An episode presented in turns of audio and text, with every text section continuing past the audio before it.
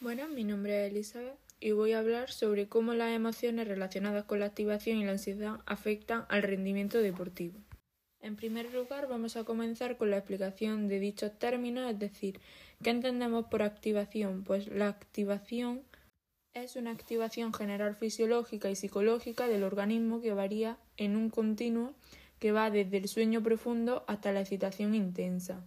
Esto lo podemos definir como la intensidad de la conducta en la relación a los niveles de activación con la probabilidad de respuestas correctas o incorrectas. En cuanto a la ansiedad, lo entendemos como un estado emocional negativo que incluye sensaciones de nerviosismo, preocupación, aprensión relacionada con la activación del organismo. Ahora bien, ¿cómo afectan estos términos al rendimiento deportivo?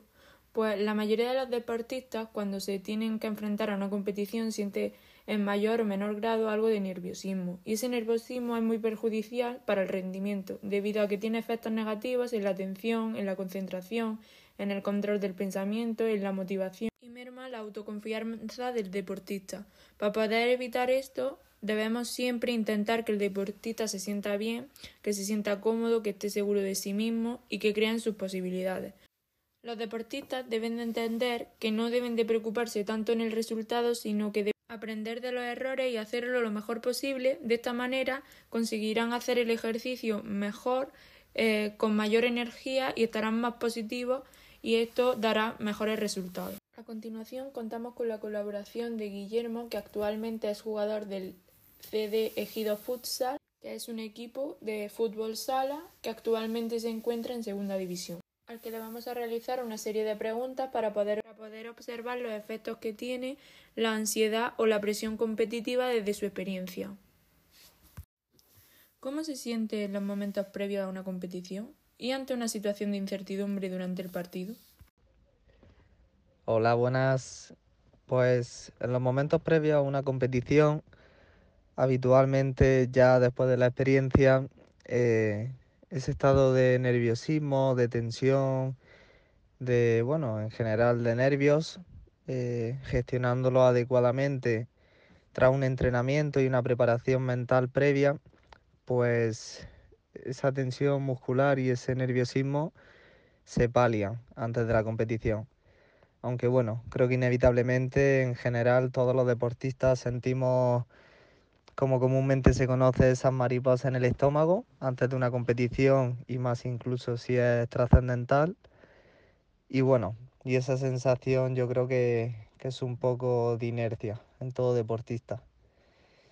Y bueno, y a la hora de gestionar una situación de incertidumbre durante el partido, eh, tenemos que poner en marcha una serie de recursos de gestión emocional, de autoconfianza, de percepción de qué está sucediendo.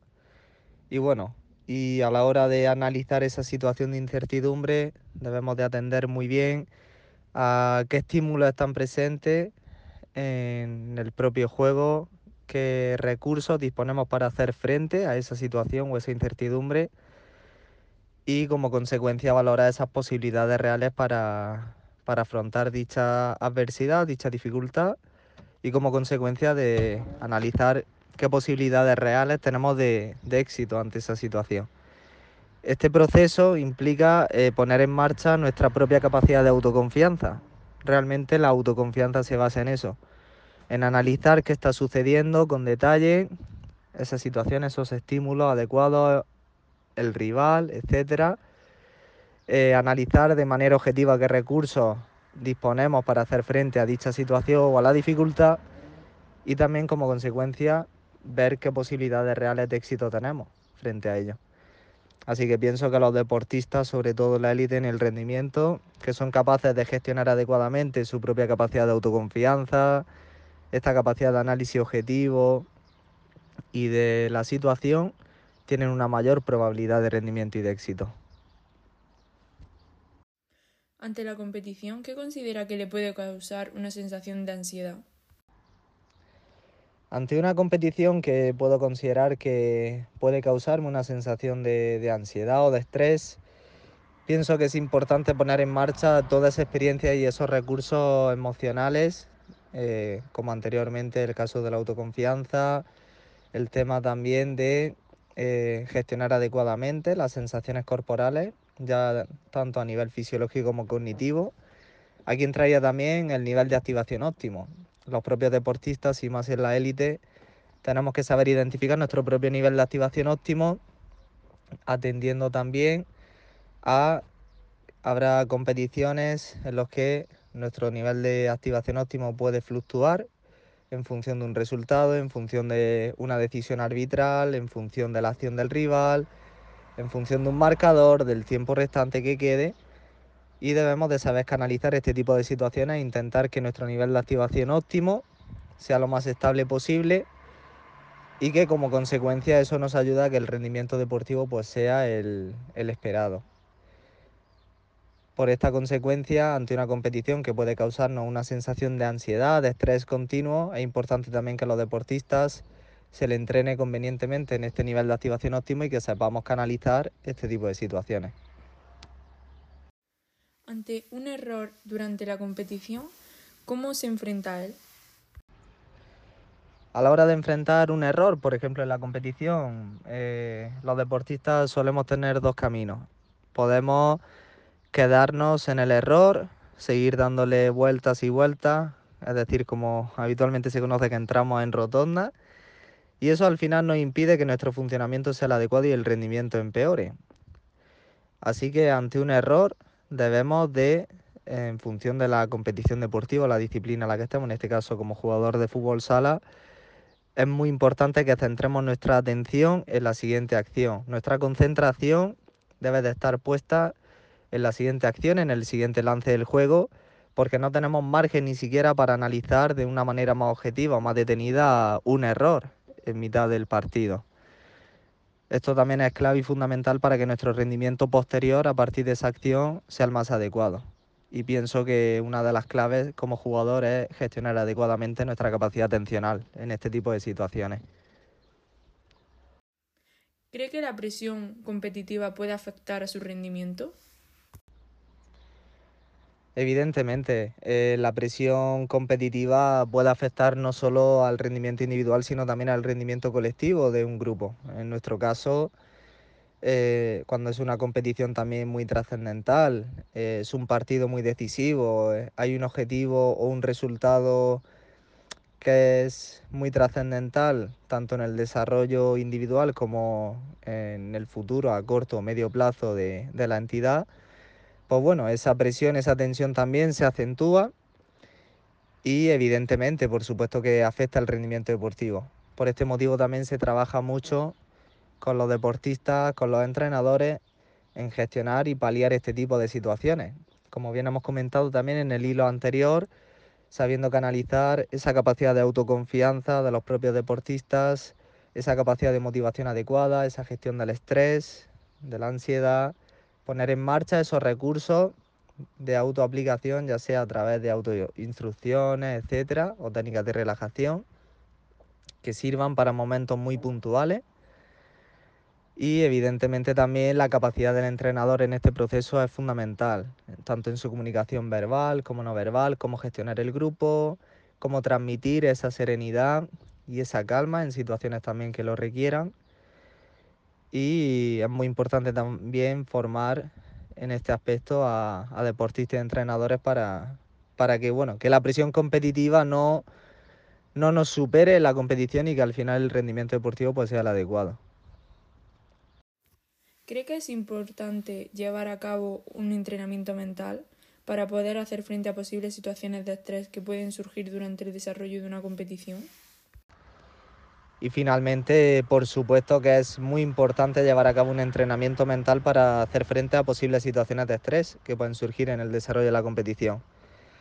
En el deporte de élite y de alto rendimiento se ha demostrado que la preparación psicológica, más allá de la preparación físico, técnica y táctica, ya no solo de los deportistas, sino también a través de los entrenadores y en el deporte formativo base, los padres, resulta decisivo a la hora de gestionar variables psicológicas como la motivación, el estrés, la autoconfianza, el nivel de activación, nuestra capacidad de atención y concentración. Todo ello son variables decisivas que evidentemente son claves en nuestro rendimiento deportivo y que son, son cuestiones que debemos de abordar para que nuestro rendimiento deportivo sea el máximo posible. Y se ha demostrado que trabajando este tipo de variables y esta preparación mental, el rendimiento deportivo marca la diferencia con respecto a si nos dejáramos llevar y no trabajáramos esta serie de variables. Bueno, pues yo soy Nerea Robles García y voy a hablar sobre la ansiedad en el deporte. Eh, y para ello, pues un ejemplo muy similar al que vimos en clase es el de Jesús Navas, que es un futbolista español que actualmente juega de defensa en el Sevilla Fútbol Club, que pues muy joven fue diagnosticado con un trastorno de ansiedad y este se agravó cuando subió al primer equipo sevillista con tan solo 18 años. Este tuvo una crisis de ansiedad en 2005 cuando se preparaba para el Mundial y en una concentración de la sub-21 pues esta ansiedad le obligó a abandonar, al igual que también tuvo que abandonar una pretemporada en el Sevilla. Eh, Navas era muy tímido y eso le hacía que lo pasase muy mal cuando se alejaba de su familia o de su hermano Marco. Eh, por desgracia, cayó en una crisis depresiva en 2005 y le hizo falta ayuda de un psicólogo y un entorno en el que cobraran una gran importancia la familia y los amigos. El problema que él tenía estaba todo en su cabeza, ya que era sometido a una presión que le impedía fluir su talento. Eh, estuvieron, tuvo de cerca la ayuda de un psicólogo del club que se llama Monchi y también amigos como José Antonio Reyes y el capitán de Real Madrid, Sergio Ramos. Este al final fue capaz de superar su trastorno de ansiedad y pues ha recibido varios títulos nacionales e internacionales, eh, como son la Copa del Rey, la Supercopa de España, la Copa de la Liga de Inglaterra, ya que también estuvo jugando con el Manchester City, y luego pues a nivel internacional la Copa de la UEFA, la Supercopa de Europa, la Eurocopa. Y al final pues es un claro ejemplo y un deportista eh, muy importante en el Sevilla pues de que este trastorno pues es difícil pero se puede superar. Respondiendo a las preguntas que se plantean eh, en este punto, pues sabemos que la ansiedad, por definición, es un estado negativo, un estado emocional negativo, que incluye sensaciones de nerviosismo, preocupación y aprensión, que están relacionadas con la activación y el aurosal del organismo. Eh, pues la ansiedad en el deporte se puede producir a menudo por la interacción entre los factores personales del deportista y el deporte que practica y hay características eh, pues que pueden generar ansiedad, como son la importancia de una prueba deportiva, la incertidumbre en una competición y también características personales como son la autoestima o la ansiedad como rasgos de personalidad. Las estrategias más comunes que se pueden utilizar pues son eh, la fijación de objetivos coherentes que debe estar consensuado entre los deportistas y el entrenador, eh, tener en cuenta la exigencia y la duración de cada ejercicio, dependiendo del deporte que hagamos, favorecer el reconocimiento en relación al esfuerzo y al trabajo, no únicamente a los resultados obtenidos, y pues evaluar el rendimiento de la competencia no durante la competición, sino pues en los entrenamientos.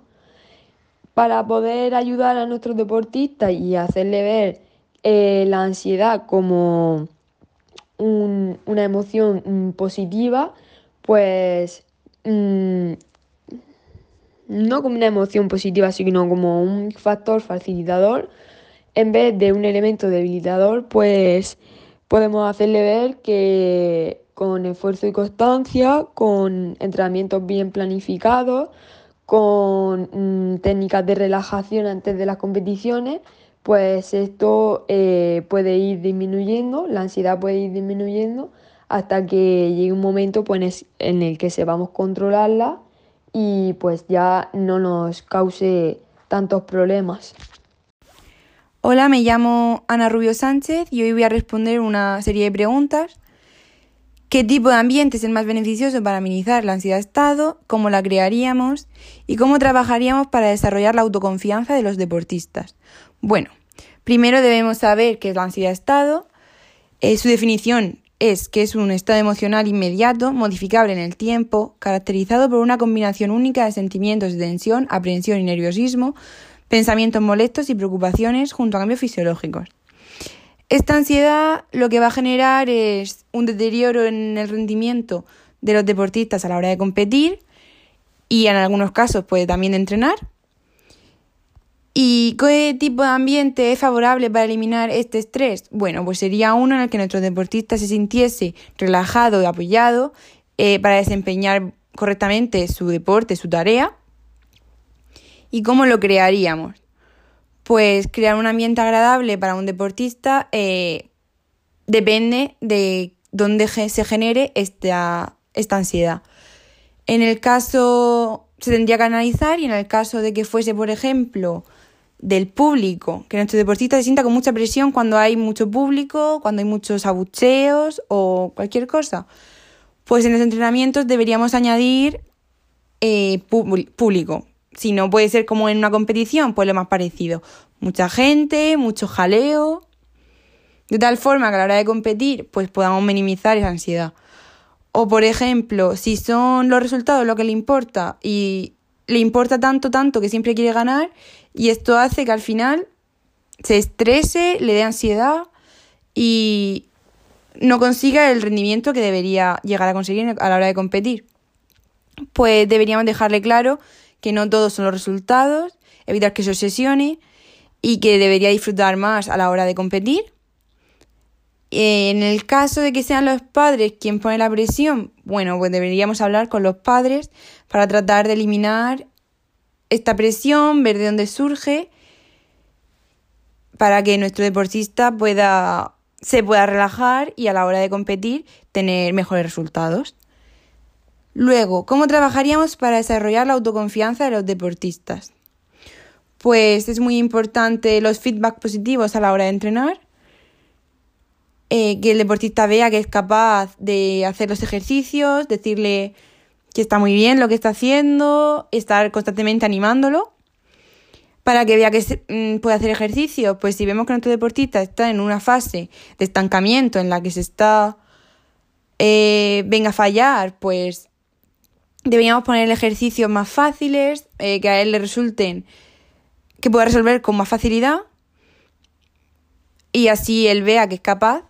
Luego ya iremos aumentando, pero primero que, que vea que no todo es fallar y fallar y fallar y perder y perder. Luego, que no, se centre, eh, no nos centremos solo en los errores. En un partido, por ejemplo, tenemos un equipo de fútbol, eh, ya hemos hecho un partido en el que hemos perdido. Bueno, pues si el delantero ha tenido mm, dos opciones a gol y las dos ha fallado, pues no deberíamos estar, venga a decirles que ha fallado, es que ha fallado. Deberíamos también dejarle, dejarle claro que ha hecho otras cosas bien durante el partido y que no, que no son todo errores. Que también había otras cosas que aunque hayamos perdido, pues no pasa nada. Reforzamos los puntos positivos y de esta forma en el siguiente partido pues van a estar más confiados porque no se van a acordar solo de todo lo que han hecho mal, sino también de lo que han podido hacer bien y que pueden seguir mejorando. El primer artículo va a ser la escala de afrontamiento de estrés cotidiano en el deporte en ámbito universitario. El objetivo de este estudio es presentar los datos iniciales para la adaptación y validación de una escala para la evaluación de estrategias de afrontamiento del estrés cotidiano en el contexto deportivo en una muestra de estudiantes universitarios. Concretamente, la escala evalúa las siguientes estrategias de afrontamiento. Solución activa, comunicar el problema a otros, búsqueda de información y guía, actitud positiva, indiferencia, conducta agresiva, reservarse el problema para sí mismo, evitación cognitiva y evitación conductual. Además, presenta el análisis de las asociaciones entre empleo de determinadas estrategias de afrontamiento, evaluadas a través de la escala que se presenta, y las puntuaciones en las variables de empatía, inteligencia emocional y bienestar psicológico, evaluadas también a través de instrumentos ampliamente adecuados.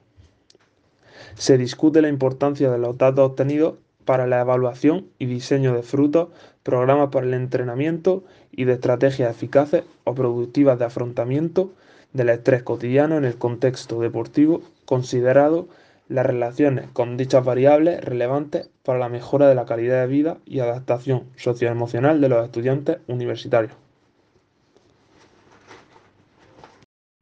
Hola, yo me llamo Tasio y os voy a hablar sobre el segundo y último estudio que hemos seleccionado. Dicho estudio trata sobre el control del estrés en futbolistas de un equipo semiprofesional. Para empezar, el presente estudio tiene como objetivo determinar el control del estrés en jugadores de categoría semiprofesional de un equipo de fútbol de tercera B. Para ello se utilizó la ayuda de un cuestionario, y en dicho cuestionario se analizó el grado de ansiedad en relación al control del estrés antes y durante las competiciones. A continuación, según los resultados expuestos, se puede observar que durante los días previos a la competición un 72% de los jugadores de fútbol no se encuentran habitualmente demasiado nerviosos o preocupados, pero el otro 28% restante aclara que llegan a sentir un estrés leve. Por otra parte, cuando se habla de tensión durante la competición, solo el 32% de los componentes del equipo expresa que es raro que se sientan tan tensos como para que les afecte negativamente en su rendimiento deportivo. Sin embargo, el otro 68% sí llegan a sufrir estrés que les perjudica en su rendimiento deportivo. Atendiendo a las conclusiones y tras el análisis de la variabilidad psicológica de la ansiedad que influye en el rendimiento deportivo de los jugadores de fútbol, se puede concluir que estos futbolistas no tienen problemas de concentración durante los días previos al partido, y en el caso de sufrir estrés, este no llega a ser trascendente. Sin embargo, durante el encuentro, un 68% de los jugadores asume que sufre estrés, el cual llega a afectar negativamente en su rendimiento deportivo. Y el otro 32% restante niega rotundamente que sufra estrés, dado que focalizan su atención en los estímulos relevantes del juego y exponen que son capaces de controlar el estrés.